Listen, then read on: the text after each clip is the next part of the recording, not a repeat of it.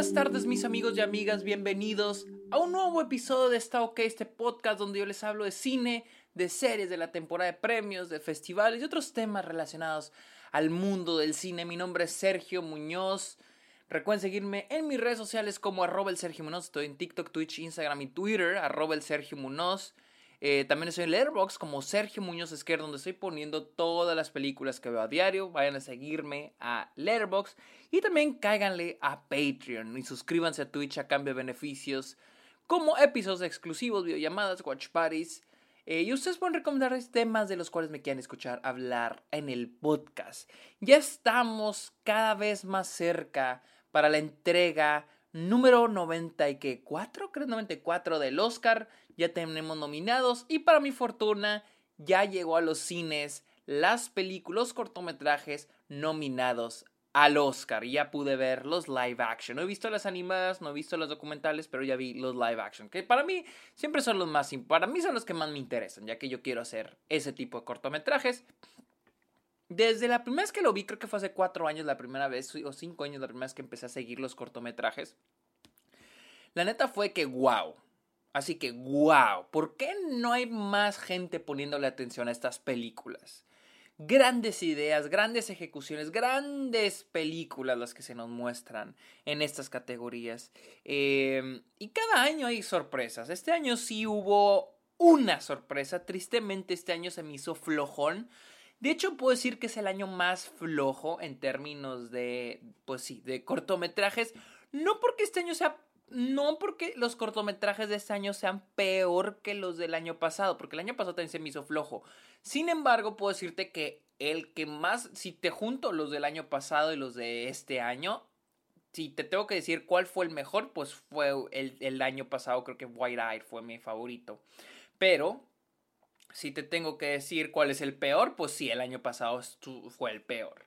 Así que vamos a hablar de cada uno de estos. Son cinco cortometrajes de diferentes países. Vamos a hablar de estos, les voy a dar mi opinión, les voy a, voy a hablar de ellos en orden de cómo los vi. La primera película se llama On My Mind. Esta película es de, dejen busco, es danesa, es de Dinamarca. Esta película es de Dinamarca. Esta es la historia de Henrik, un hombre que, que llega a un bar, triste, llega, él llega a un bar, agüitado, quiere un trago, y se da cuenta que en el bar hay un karaoke. Y quiere cantar. Y no es cualquier canción, él quiere cantar Always on My Mind de Elvis Presley. Obviamente este, hay una razón por la cual está muy motivado para cantar esta canción. El mayor conflicto en esa película es el hecho de que dentro del bar están los dueños, dueña y dueño, pareja. Es, de tarde y es, de día y el, y el hombre, el señor, el dueño, está como que de malas. No quiere a nadie en el bar, no quiere prender el karaoke. Ese solo se prende los fines de semana cuando él no está. Entonces esta guerra de humores, ¿no? Es, un, es una comedia linda, ¿sí? Esa comedia linda donde dos personas... Esta es la típica comedia que incluso hemos visto en películas de niños, donde, donde persona que es así muy alegre y persona que es bien enojona, se empiezan a llevar bien, se empiezan a llevar primero mal y los empiezan a llevar bien, ¿no? Ah, lo que me gustó mucho fue toda la idea, la ejecución comédica se me hizo excelente, ¿no? La, la, idea de este hombre que a huevo quiere ir al, así, se quiere subir al karaoke a cantar Always on My Mind. Se me hace muy chingona, me gustó muchísimo. Siento que esta es la película con valores de producción más pobrecitos, pero que igual me, me atrapó el hacia dónde iba la película. Eh, bueno, no, no iba, más bien la dinámica entre los personajes, ¿no? Y el protagonista, el protagonista se me hace muy carismático. Sin embargo, cuando se nos revela e, el plot twist de la película y el por qué él quiere cantar esta canción, porque él, él lo, que no les dije, cuando, cuando canta esta canción quiere que lo graben para mandárselo a su esposa. Y la cuestión es de que obviamente cuando se nos revela el final, para mí, a mí no me gustó esa revelación y de hecho se me terminó haciendo un poco cursi. No, no un poco, muy cursi. Es una revelación muy cursi que al último es como para entre qué bonito y qué triste y como que de esos de que final sorpresa. No me gustó, no me gustó, este... También hay un momento donde no hay, pues no hay una resolución a la relación entre el hombre que llega al bar y el dueño del bar, que no se llevan bien, o el dueño del bar no, el dueño del bar no ve al, protagonista de buena forma, dice, ya quiero que se vaya este güey, ya quiero que se vaya este güey del bar. El último es como que ya se llevan bien de la nada. Y no hubo una resolución que, con la que yo quedara satisfecho. Eh, me gustan mucho los diálogos que hay entre la señora, la dueña del bar, y el hombre, y este güey, el protagonista. Eh, y les digo, la dinámica que existe entre los tres personajes. El que, pues de que el, dueño no, el dueño quiere que este güey se vaya, este güey quiere cantar su canción, la mujer pues quiere darle chance al hombre que cante su canción, ¿qué perdemos con que cante su canción, no? Me gustó mucho eso, pero a mí el cortometraje se me, me echó a perder con el final. Para mí fue como que, ¿qué? O sea, ¿cuál es el punto de este final? Pero, bueno, sí, tristemente se me hizo decepcionante. Luego, eh, esta fue On My Mind de Dinamarca. Luego tuvimos la siguiente película que se llama Please Hold. Una esta es estadounidense. Trata la historia de Mateo. Es una película ambientada en el futuro. Ojo aquí, es una película ambientada en el futuro. Este es un güey, mm, creo que es un güey que trabaja en un restaurante, ¿no? Va caminando a su trabajo y es arrestado por un dron. En este mundo los drones te arrestan. Llega un dron y dice, Mateo tal, tal, tal, está bajo arresto. ¿Qué? ¿Por qué no? Está bajo arresto. Póngase las esposas. Este, no, pero yo no hice nada. Estás bajo arresto. ¿Quieres salir de esta comida? Está bajo arresto. Vámonos. Y se lo llevan. Llega a la cárcel y la cárcel tiene algo muy peculiar. No hay humanos. Todo es drones. Y cuando llega al. ¿Cómo se llama? Cuando llega a su. a su cárcel, a su celda, hay una televisión y hay un anuncio diciéndole, vamos a hacer de tu estadía la mejor, que tengas una estadía muy cómoda. Y lo empiezan anuncios, ¿no? empiezan un chorro de anuncios y luego sale un anuncio un abogado que anunciando, no te puedo defender, ¿no? Se me hizo una película increíble. Esta fue la mayor sorpresa. Esa fue la mayor, aquí fue el punto más alto de los cortos. Increíble película. Es una película, es una comedia. Esto es una comedia. Probablemente ahorita lo ven como un drama. Es una comedia. Y, y esto es lo que yo digo. Para esto son las comedias reírnos de la vida, pero al mismo tiempo profundizar en los problemas sociales. Es una película que toca mucho el tema del sistema carcelario en Estados Unidos.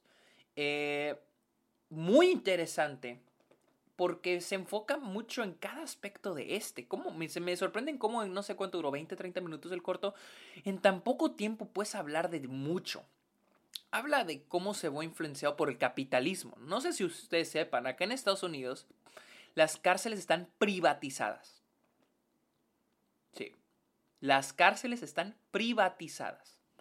Un problema muy cabrón en Estados Unidos, un problema de, de, racismo sistemático muy cabrón aquí en Estados Unidos. La idea de que te pueden agarrar a la cárcel, eh, existe este problema de que comunidades muy pobres acá en Estados Unidos, para que vean que acá no es el sueño, vivir acá no es el sueño para muchas personas. Muchas comunidades eh, pues pobres son víctimas de arrestos. Estas personas son arrestadas, tienden a ser arrestadas. Hay que entender claro el contexto bajo de esta película, o bueno, social, para, para, entender mejor el mensaje de la película. Es de que acá en Estados Unidos, las, estas comunidades, estas demografías más pobres, de escasos recursos, tienden a ser arrestadas. Cuando son arrestadas, el sistema les dice, tienes de dos, te puedes declarar, declarar no culpable, y este vas a irte, te vas a quedar aquí en la vas a quedar aquí en la cárcel mientras esperas tu juicio tantos días, un mes, dos meses. Tienes que tener a tu abogado y luego te vas a juicio y a ver si sales inocente. Y si no sales inocente, probablemente te, te toquen 10, 15, 20 años. No, pero es que yo no lo hice, eso es un malentendido, no me importa. Eso es lo que pasa si te declaras no, no, no culpable. No, pero es que yo no lo hice, esto es un malentendido, ok, declárate no culpable, aquí te vas a quedar en lo que esperas a tu juicio y en el juicio pues ya ahí se resuelve si eres culpable o inocente. Segunda opción, te declaras culpable, pero te vamos a dar cinco años o dos años o tienes este, ¿cómo se llama? Eh, tienes que hacer servicio comunitario. Pero sales en este momento de la cárcel. Y es que yo tengo a mis hijos en la casa, ¿quién les va a dar de comer? Ok, pues declárate culpable y te vas y ya te regresas a tu casa. Solamente tienes que hacer servicio comunitario y pues obviamente va a quedar en tu récord que fuiste arrestado y te declaraste culpable. Arre, sale, fuga. Pero no les dicen que este tienen que pagar al parole officer, al oficial de parole, al que les va a estar observando, los está vigilando, que tienen que pagar un servicio también por hacer servicio comunitario, y que si no pagan esos servicios y no le pagan al oficial, los van a arrestar de nuevo. Qué culero, ¿no? Ese es el sistema de justicia en Estados Unidos, ese es el sistema carcelario en Estados Unidos. Es mucho peor de lo que les acabo de decir, mucho peor. Y esta película abarca mucho de eso el capitalismo dentro del sistema de justicia en Estados Unidos. Me encanta cómo te ponen los anuncios como si fuera un aeropuerto, como si fuera un centro comercial, adentro de la cárcel. ¿Quieres salir de aquí? Ok, aquí está eh, este abogado que te va a cobrar tanto por su tiempo. ¿Quieres hablar con tu familia? Ok, te cobramos tanto por la llamada. ¿No tienes dinero? Perfecto. Aquí están. Eh, puedes hacer este, ¿cómo se llama? Tejidos. Puedes hacer tejidos y venderlos por 10 centavos cada uno. Y juntar para tu llamada. La explotación laboral. No sé si ustedes saben, también, acá en Estados Unidos existe una explotación muy cabrón en, a, las, a, los, a, los, reos, a las personas que están en la cárcel. Em, cuando estuvo la pandemia bien cabrón, los reos, los prisioneros del paso eran los que están moviendo los cuerpos, porque nadie, nadie quería mover cuerpos durante la pandemia. Y tuvieron que traer a los reos. Que si les pagan, para nada, nada no les pagan. Es un pinche país que siempre se ha mantenido a base del esclavismo.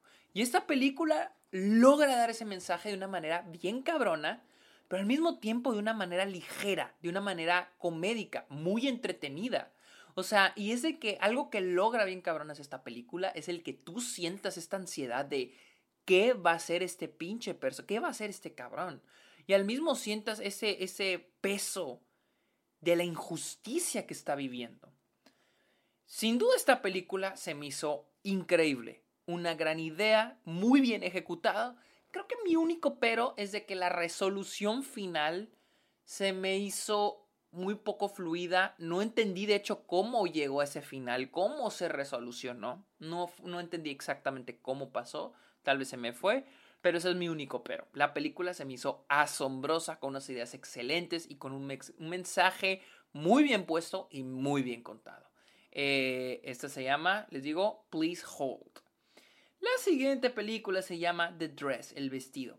Es la historia de una mujer que es una persona pequeña trabaja en un motel de carretera limpiando cuartos y se enamora, pues no se enamora, se siente atraída a un, creo que es un trailero, un chofer que llega ahí. Y pues eso nos revela, pues nos va revelando eh, la vida de ella. Se me hace una película muy chingona. Eh, más porque creo que no tenemos historias que cuenten las experiencias de las personas pequeñas, ¿no? Eh, y me gusta que se trata más de su vida y las cosas que pasan alrededor y no tanto del que es una persona pequeña, que obviamente está ahí porque si hay momentos donde pues sí, le gritan, le dicen cosas, se burlan de ella y pues sí le afecta, le suele afectar eh, en su vida cotidiana, pero creo que me gusta que el personaje no depende eh, de que la audiencia sintamos lástima por ella o empaticemos por ella, por el simple hecho de este de ser una persona pequeña. Creo que fue lo que más me gustó.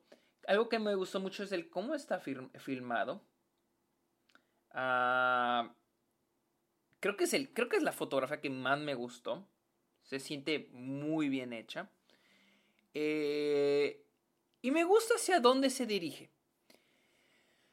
Me gusta hacia dónde va, me gusta sus intenciones y lo hace muy bien. Sin embargo, tengo un perito con esta película. Y es de que a la mitad de la película nuestro personaje se rompe por completo. En términos de que se quiebra, o sea, ella dice todo lo que siente, ¿no? Y lo que nos dice, y esta es la cosa, me gustaría leer o escuchar la opinión de una persona pequeña respecto a este personaje o a ese momento. Hay un momento donde el personaje en serio grita, es que odio tener este cuerpo, odio tener este, estos brazos, estos, estas piernas tan pequeñas, que ¿por qué no puedo ser normal? Ahí dije, ¡ay! Esta mujer yo le calculo que tiene arriba de 50 años. Y entiendo que probablemente hay niños, eh, este, personas con enanismo, pues, que probablemente se han este, rompido, es decir, se han quebrado en esta situación. Que por si bullying, por si la experiencia.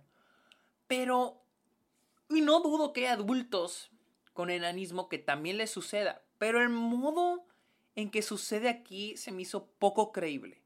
O sea, que llegara a esta situación, o sea, ¿qué hace esta situación en particular a probablemente muchas otras que haya tenido el personaje para que se quiebre en escena? Fue algo que no me gustó de la película. Que ahí sí la película me está diciendo, siente lástima por este personaje. Cuando sentí que está haciendo muy, muy buen trabajo en evitar eso. Y nada más seguir al personaje, seguir en lo que hace, seguir hace lo que quiere, lo que busca. Dejando a un lado el que sea una persona pequeña. Siento que ahí falló la película, en esa escena. Sin embargo, tiene un gran final tiene un final muy cabrón. Se me hizo muy bueno el final. Porque ya también habla mucho, y no solo para las personas pequeñas, también eh, las inseguridades del cuerpo, ¿no? El cómo nos sentimos con nuestro propio cuerpo. Y esto es, probablemente quiero justificar esa escena con la que tuve un problema, con la idea de, de que tal vez no solo esto es algo con las personas pequeñas o con enanismo, sino también con las personas que tenemos inseguridades. ¿no? que porque estamos muy flacos, que porque estamos muy gordos, que porque estamos muy chaparros o porque estamos muy altos. Ah, y el final, pues, tiene un... Me, gustó mucho, me gustó bastante, ¿no? ¿Cuál es, ¿Cuál es el cuerpo perfecto? Sin embargo, ese enfoque lo sentí más al final que al inicio de la película. Por eso siento que la parte esa que les digo que me molestó un poco, como que no queda tanto. No queda tanto con con la idea de, lo que pasa al final. Pero no es un mal cortometraje, todo lo contrario. Siento que este, tiene unas grandes intenciones, la mayoría las logra. Y pues sí, se me hizo muy bueno. Este, este cortometraje, El vestido se llama, es un cortometraje de Polonia. Luego tenemos El último adiós de Long Goodbye, película británica de Anel Caria con Riz Ahmed. Yo creo que ese es el, el más como popular. Este, esta es la historia de de una familia de, pues, de descendencia de Medio Oriente y pues su experiencia a través de la islamofobia en el Reino Unido, en Inglaterra. Eh, no voy a entrar a más detalles. Eh, es una película dura de ver, la verdad. Es una película muy dura de ver. Hay un insecto aquí en mi escritorio. Es una película muy dura de ver, la verdad. Ah, está fuerte. Eh, sin embargo, entiendo las intenciones. Creo que es a la mitad de la película, o el último acto de la película, Riz Ahmed rompe con la cuarta pared y recita una poesía ah, sobre, pues sí, el problema de la islamofobia en Europa y pues en Inglaterra. Entiendo las intenciones, entiendo el propósito, ah, lo admiro, lo aplaudo, pero no fue, no fue lo mío, no me encantó. No me encantó la verdad. Y más porque siento que los, lo, lo que pasa antes de eso fue más shock value, a pesar de que es algo real, fue más shock value que, no sé, no, pues no se contó tanto una historia, fue más una experiencia. Y una experiencia totalmente horrible y choqueante de ver, pero que al final del día en términos de cortometraje, pues no hay, no, es muy narrativa. Que claro, el punto de todo este cortometraje, pues es el recital, el, recitar el, el poema o poesía al final de la película. Que al final del día, les digo, no me, no fui muy fan no me encantó. Y finalmente tuvimos eh, Take and Run. Esta película es de, de Suiza y Kirguistán. Kirguistán creo que se llama.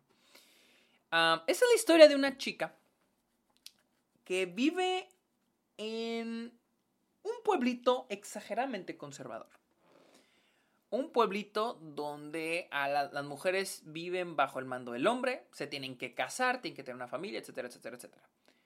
Eh, sin embargo, la película nos introduce a este personaje que, la protagonista, que ella quiere irse a la gran ciudad, quiere estudiar, de hecho, las primeras escenas de ella haciendo su examen de admisión para una beca. Y después es secuestrada para, para casarse, para ser obligada, para ser forzada a casarse. Es una película sobre pues, el deseo de la libertad, ¿no? Y el deseo de, de romper con estas tradiciones. De ser un prisionero en este tipo de, de, este, situaciones y culturas y, tradiciones, les digo.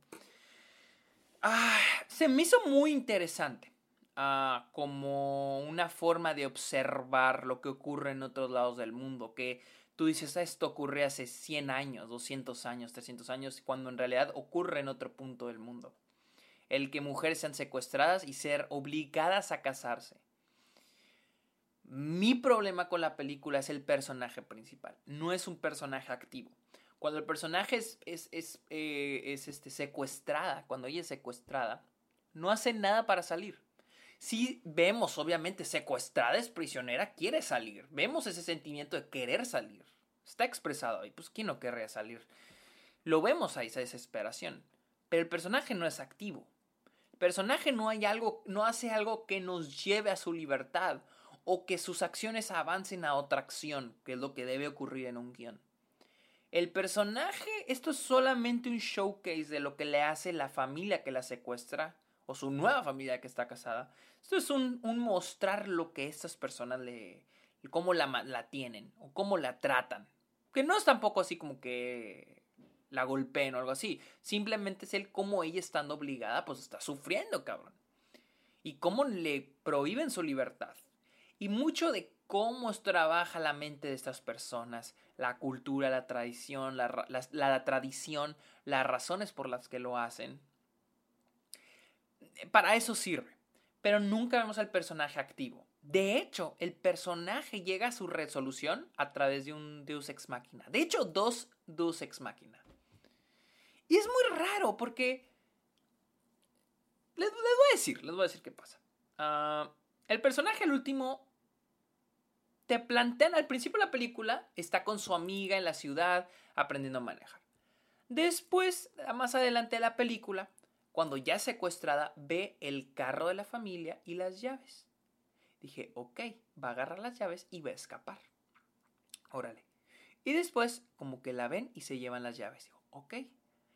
Se me es perfecto, ¿no? A mí se me hizo perfecto que esto se va a tratar de, de agarrar esas, de encontrar esas llaves y fuga. Pues no. Nunca vemos al personaje intentarlo. Nunca lo vemos. Es nada más de cómo la tratan mal, de cómo la pasa mal, de cómo incluso su mamá la traiciona, etcétera, etcétera, etcétera. De cómo la amiga la anda buscando, no la encuentra. Nunca vemos que el personaje esté haciendo algo para escapar. Y lo cagado es de que ya para avanzada la película, cuando llegamos a casi al final, al último acto pues, el personaje encuentra las llaves, va a lavar ropa y encuentra las llaves adentro de la bolsa de una chamarra. Y ahí es donde escapa. Ese es el Deus Ex Machina. Ese es uno de los Deus Ex Machina. Y les digo, güey, o sea, entonces sí vas a resolucionar esto con, una, con las llaves que introdujiste antes, porque no es que el personaje se mueva y haga algo. Más adelante, pues se roba el carro y le empiezan a buscar y se queda tirada en la carretera, no tiene gasolina, se queda tirada. Dije, no mames, o sea, a ver qué pasa, la van a encontrar, algo va a pasar, ¿no? No. No pasó. Llega un carro, le dice, por favor, ¿me puede dar ride? Ese es el segundo de Ex Máquina. Llega una camioneta, le dice, ¿me puede dar ride? pero no traigo dinero. Y le dice, si no tienes dinero, no te puedo dar ride. Y dice, ¿sabe qué? Que tengo estos aretes, que fueron los que le dieron en su boda. Tengo esos aretes, se los puede dar a su esposa sale y se la lleva y se acaba la película. Nada de la, ni ninguna, ningún momento de la resolución, ningún aspecto de la resolución existe gracias a los esfuerzos del personaje, que para mí es un pecado en el guion. Ningún aspecto de la resolución existe gracias a las, a, los, a las acciones o a las consecuencias de las acciones que haya tomado el personaje más que el decidir irme. Pero no existe un... Ah, ok, se puso a buscar las llaves, las encontró, fuga, lo logró, escapó, se quedó sin gasolina, ok, a caminar, encuentra a alguien, encuentra una camioneta, no, es salvada por, por obra de magia. Pero bueno, este fue el último cortometraje. Eh, pues sí, me fui con un sabor muy mal de boca. Fue el que menos me gustó. Y pues sí. Si les tengo que decir, creo que es demasiado obvio cuál es mi, favorito. Es, es, el de. Es el estadounidense. Este. Please. ¿Cómo se llama? Please hold on. No. Please hold. Please hold. Ese sí está muy bueno. Si tienen la oportunidad de verlo, véanlo. En serio, está buenísimo. Pero bueno, amigos, Recuerden seguirme en mis redes sociales como arroba el Sergio Munoz. Estoy en TikTok, Twitter, eh, TikTok, Twitter, Twitch e Instagram como arroba el Sergio Munoz. Estoy en como Sergio Munoz Y cáiganle a Twitch o suscríbanse a Twitch y o cáiganle a Patreon. Amigos, muchas gracias por escuchar este episodio. Está ok, pórtense bien, los quiero mucho. Bye.